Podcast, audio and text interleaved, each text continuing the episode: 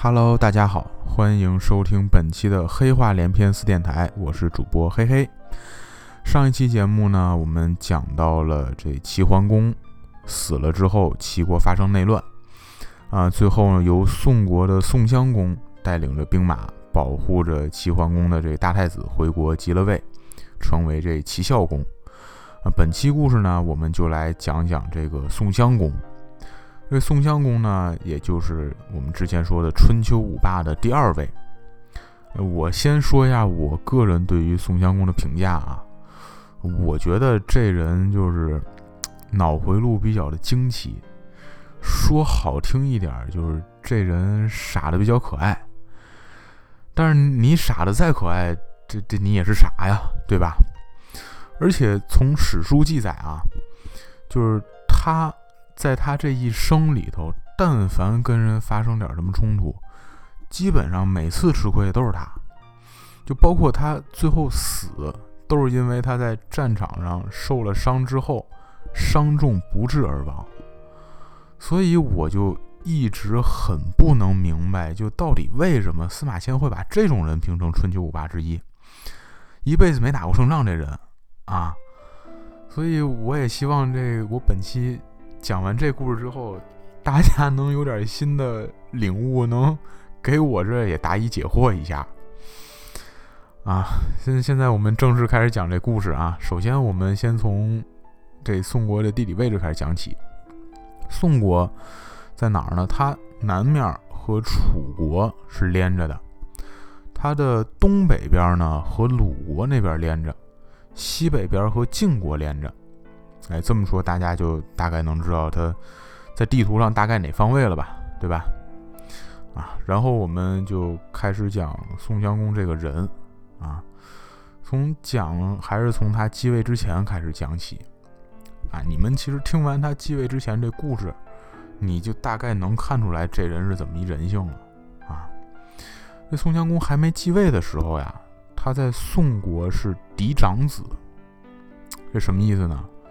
就是说，不管怎么练，啊，他爹死了之后，都是他应该名正言顺、顺理成章去继承这爵位。但是，但是人家不去，啊，他总得整出点新鲜事儿出来。啊，那天他爹刚没了，啊，这帮大臣都去这个东宫找他去了。啊，太子殿下，啊，那什么节哀吧您啊，老头是刚没了，您这。收拾收拾衣服，准备登基吧！啊，这国家还好多事等着您忙活去呢。宋襄公这低着头，叹气：“唉，唉，我这坐这儿，我仔细想了想啊，我觉得呀，我不该当这皇上。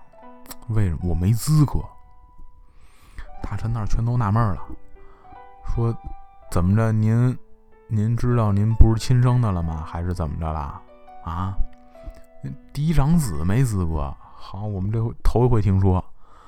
您您能说这为什么吗？哎，我呀，我觉得这当皇上呀，首先第一点要讲仁义。但是我觉得我这人吧，人性就不怎么样啊，我不仁义，所以我我不应该当这皇上。我知道有一人特仁义。我哥穆仪，哎，那人比我仁义多了，所以我觉得你们应该去找我大哥来当这皇上。大臣们那儿都快疯了，说嚯好，哎，真新鲜了啊！还有不乐意当皇上的，真是头回听说这事儿啊！他们是不知道，等这宋襄公哪一天真当了皇上之后，那头回听说那事儿多了去了。那大臣怎么办呢？说这位死活都说自己不仁不义啊，不乐意当皇上。那就就找那木仪去吧，啊，就呼噜呼噜全去找他这大哥木仪去了。这木仪呢是庶出的儿子，所以就怎么着说还是算挨点边有资格的。大臣说，哎，虽然这礼数过不去，这，哎，怎么着往外说就就也不算太丢人吧，啊，就找木仪去了。那木仪跟这木仪这前后一说，木仪那回答很干脆，啊，你听着放屁。啊！你们这帮大臣脑袋干嘛使的？啊！嫡长子不乐意当皇上，不会劝吗？啊！嫡长子哦，自愿让给别人当皇上。哎，你们说说，这世界上还有比这种人更仁义的人吗？大臣那儿都不乐意了，说：“公子，对，可不带这么来回逗弄我们玩的啊！啊，没你们家这样的，好，让你们当个皇上，这也不乐意当，那也不乐意当，这推过来，那推回去的，不是让你们上前线打仗，你们干嘛呀？这是。”母仪说：“你你们回跟他说去啊，废嫡立庶，没没听说过这事儿，不合礼法，知道吗？啊！”你你们跟他好好说啊，好好说说，不能让他丢这人，知道吗？啊，都回吧回吧，你们都。大臣们那儿说怎么办呢？啊，这这边这位也死说活说不乐意当，啊，他们家这事儿都没法说出去。嗯，那走还回去吧，再接着劝那嫡长子去。啊，就回东宫，呃，殿下，您受累啊，您委屈一下，行吗？您就来当这王行吗？求您了。宋襄公那儿又又在那琢磨啊，哎哎，我这有一，这么着，我我现在就即位，哎，我即位完之后，明天我把我这皇位让给我大哥，哎，这是不是就不算这个废嫡立庶了？大臣们那说，您这到底为什么呀？啊？你当皇上能死是怎么着呀？不是，不是，哎，我呀，我不如我大哥聪明啊！我我是一笨蛋！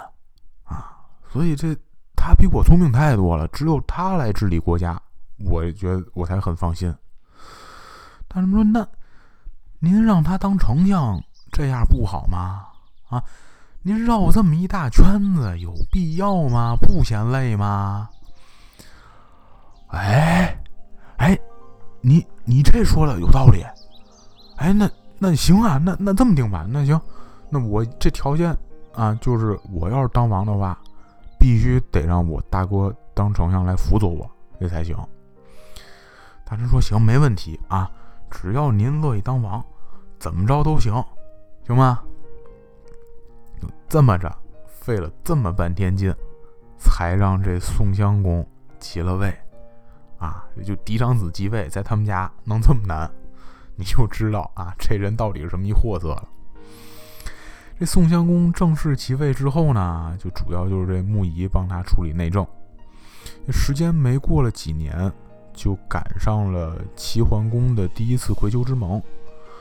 这宋国也作为这同盟国之一啊，承认齐桓公的霸主地位，就去参会去了。就在葵丘之盟这会议上啊。发生了一件特别神奇的事儿，什么事儿呢？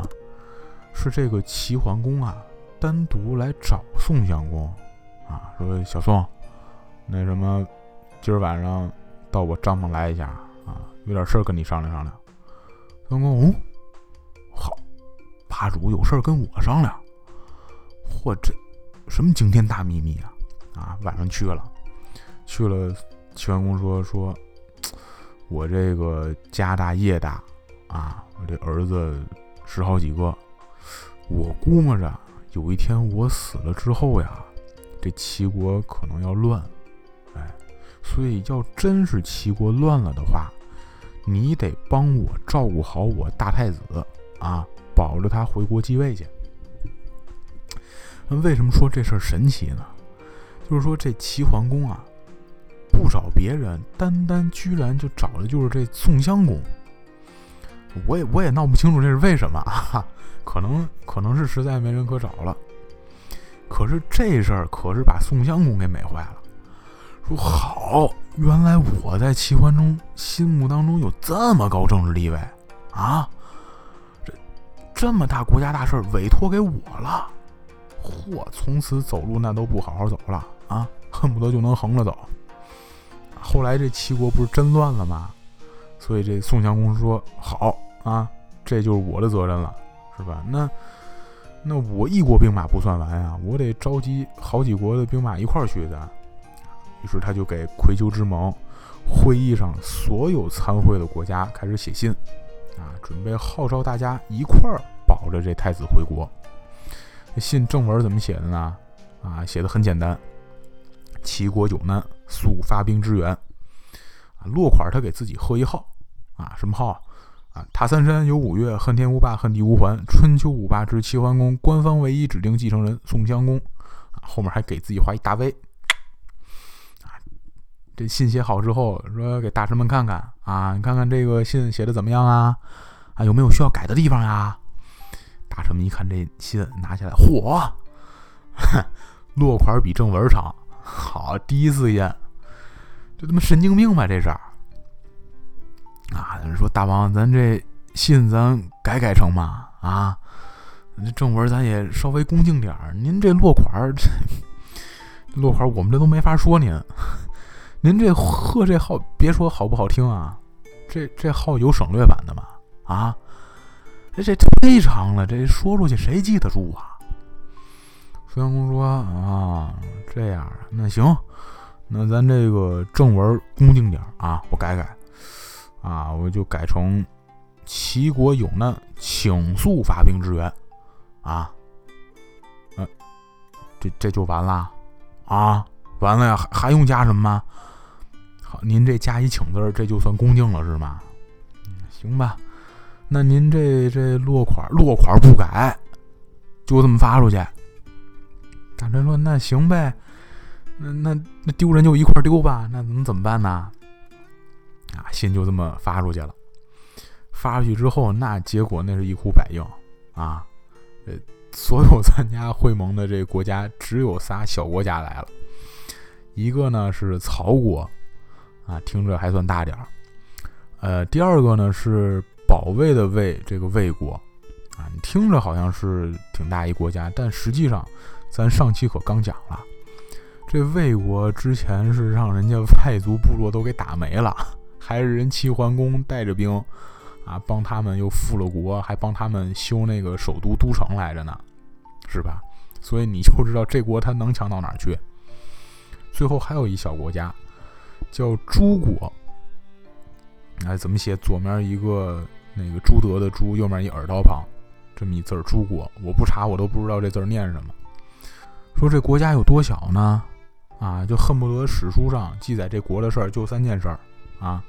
这是一件事儿，另外两件事儿是公元前多少多少年啊，诸国成立，然后公元前多少多少年，诸国被什么什么国灭亡，哈，就这么没有存在感一国家。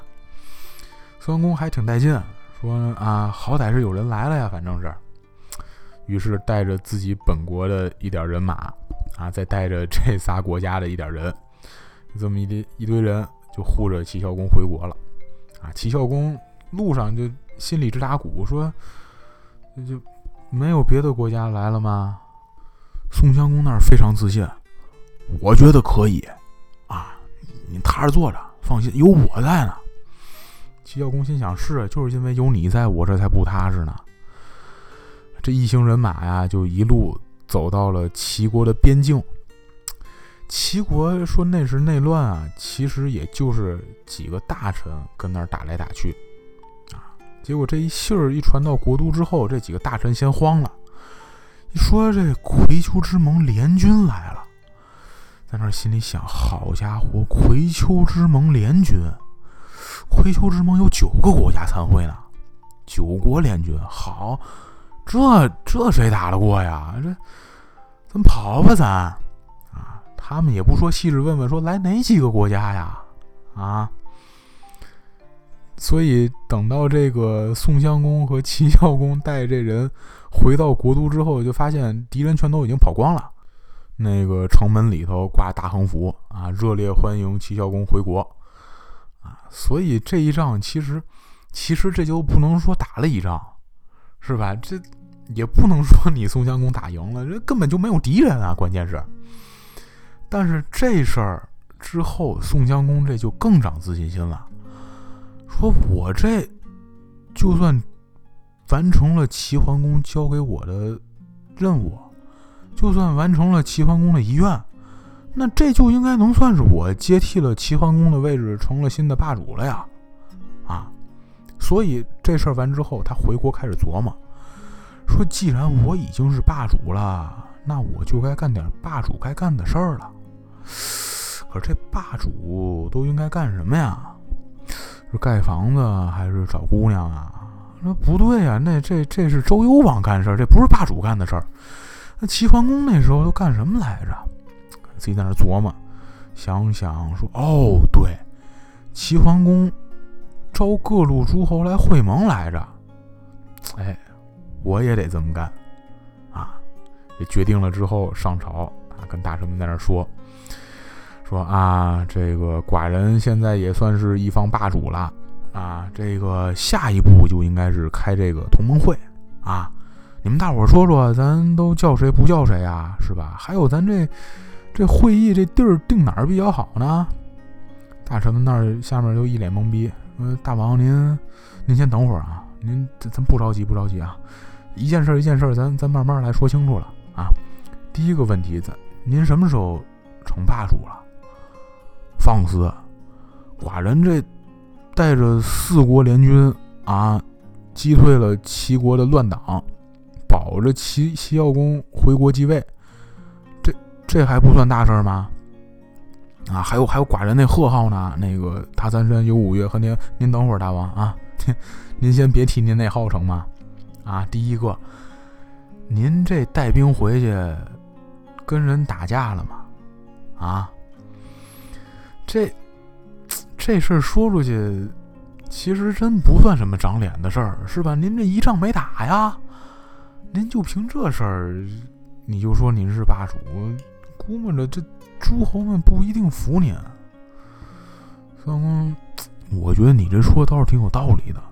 可是，可是我有这贺号呀，啊，就凭这贺号，这诸侯们还不得都得听我的？好，大王您没事吧？人诸侯都害怕您这号是怎么着呀？好，听见您这号就得服您是吗？啊，这吵吵半天。宋襄公就说什么都不听啊，非得开这会不可。于是，在三年之后啊，就在陆地这个地方，宋襄公主持了诸侯的会盟。在宋襄公临行之前呢，他这个大哥穆仪，就是他这个丞相了，说：“那什么，您这次去打算带多少人去呀？”孙公带什么人？废话，带军队呀！啊，就你这嘴，你不一定能说出来什么话呢，是吧？你好歹带点人保护你一下呀，是吧？大哥，你这怎么那么糊涂啊？啊，我我是去当盟主的，谁敢跟盟主打架？你看那时候有人敢跟齐桓公打架吗？不是，你想多了啊！你你谁让你打架了？你你瞅瞅咱国家这军队，你说能打得过谁？啊，那谁都打不过，让你带人是让你吓唬吓唬别人啊，让人看见之你你好歹带点人了，你别人想动你的时候也得犹豫一下是吧？当然以宋襄公这做派啊，你也是知道了，最后是怎么也都不听啊，一个人没带，自己单枪匹马就单刀赴这会去了。然后以当时实际的历史情况来说啊。当时楚国是综合实力最强的国家，所以这次会盟，除了宋襄公之外，就所有的国家，包括楚成王自己，都觉得，哎，这霸主之位肯定是我的了。所以这当天啊，这帮诸侯都特意都先到一点儿，说咱不能让楚成王等着咱，是吧？让霸主等着，那多不像话呀！所以这各路诸侯到都挺早的。宋襄公这天呢，有点闹肚子啊，出门就出门晚了。等他到了会场之后啊，他发现所有诸侯全都两旁列坐列好了啊，最中间那霸主之位那是空着的，因为诸侯那是给楚成王留着的嘛。他一看是空着的，好高兴了啊，心想：哼，看见了吗？啊！我就说吧，啊，我是你看人家全都给我留好那座了，也没好意思直接坐上去啊，就先跟各路诸侯说，先寒暄一下吧，啊，以体现我这个比较亲民，啊，过去跟人握手，说啊，我这个就是他三山有五岳，恨天无霸，恨地无还，春秋五霸之齐桓公，官方唯一指定继承人宋襄公，啊，各位有没有要签名的呀？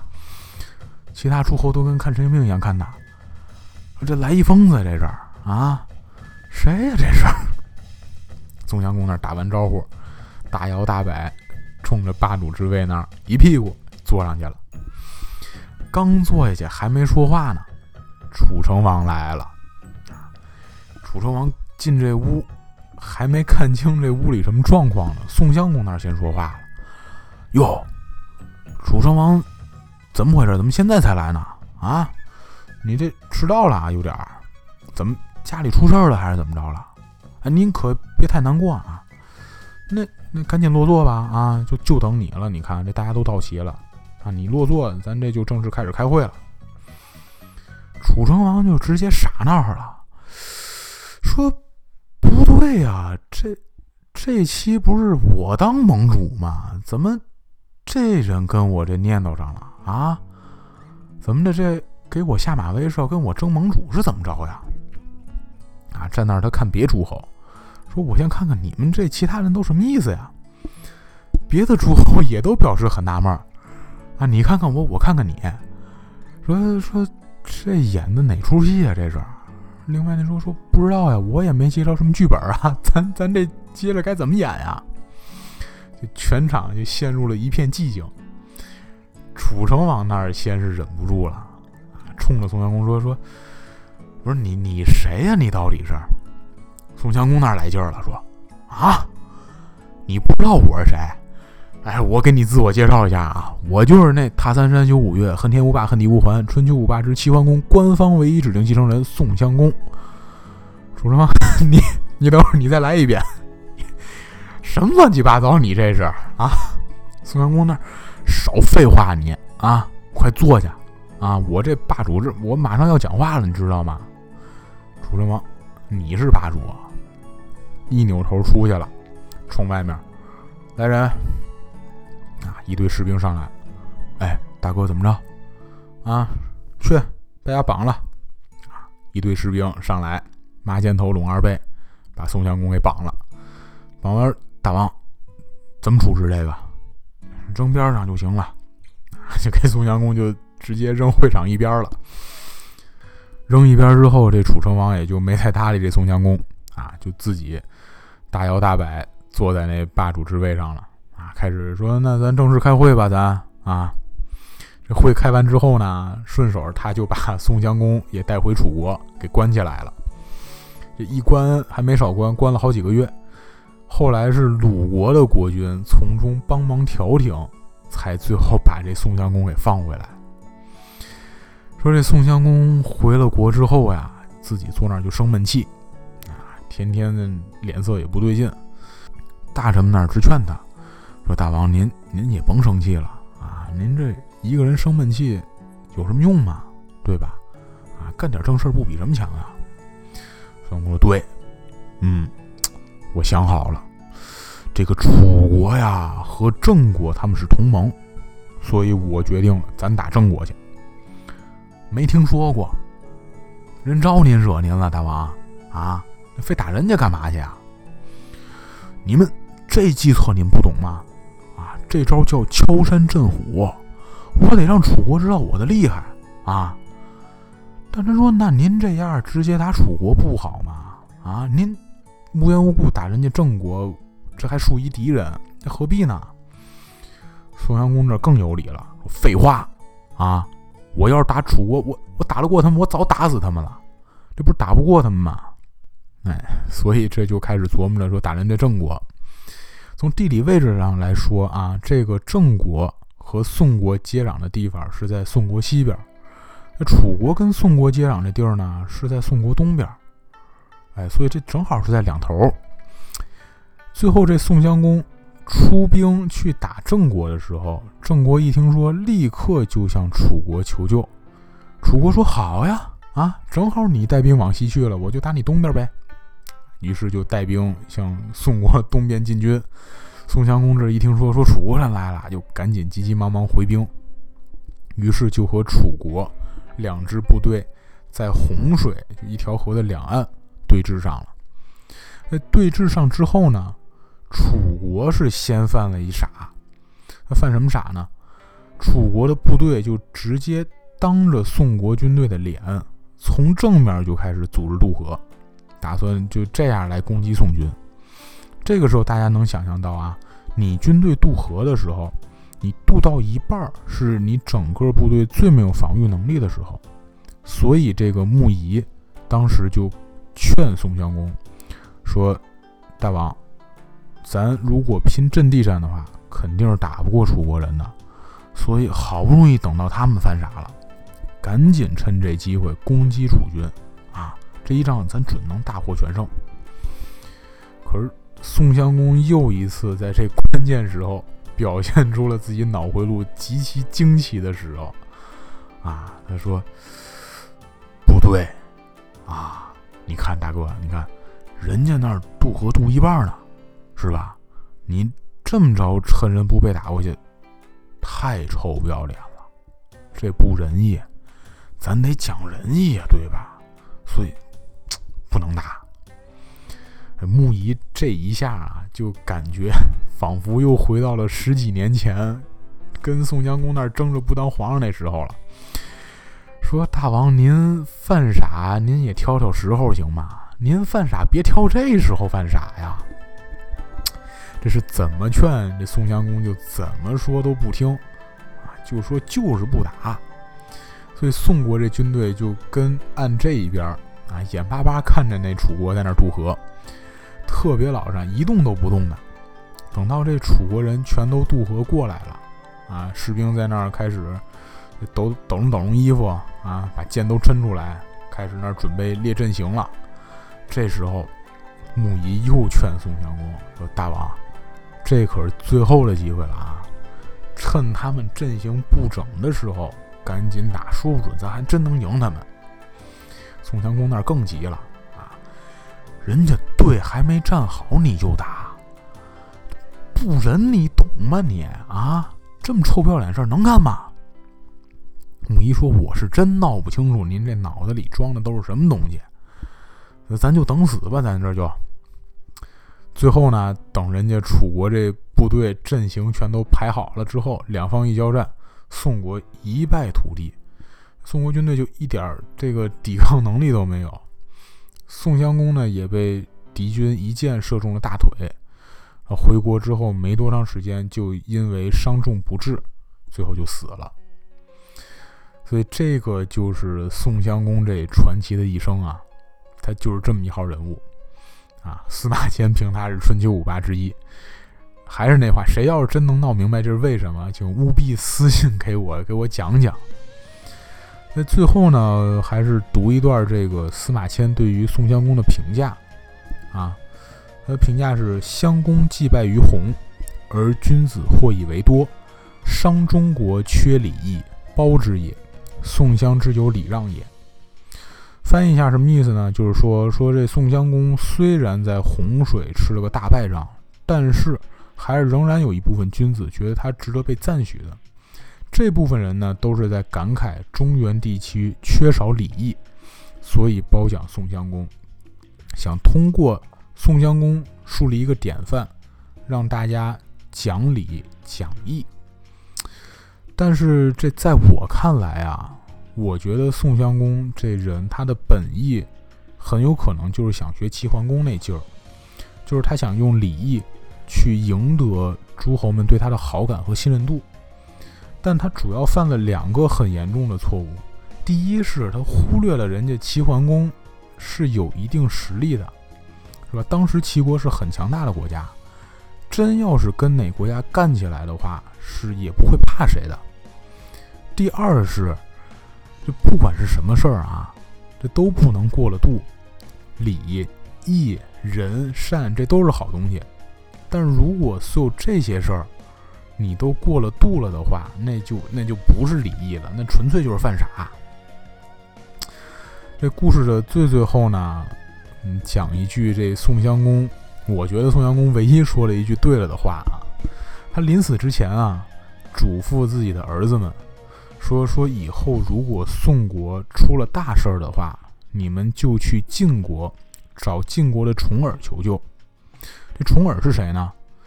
这重耳就是我们下一期的主人公，就是春秋五霸的第三位晋国的晋文公。好，今天的故事就讲到这里，感谢大家的收听。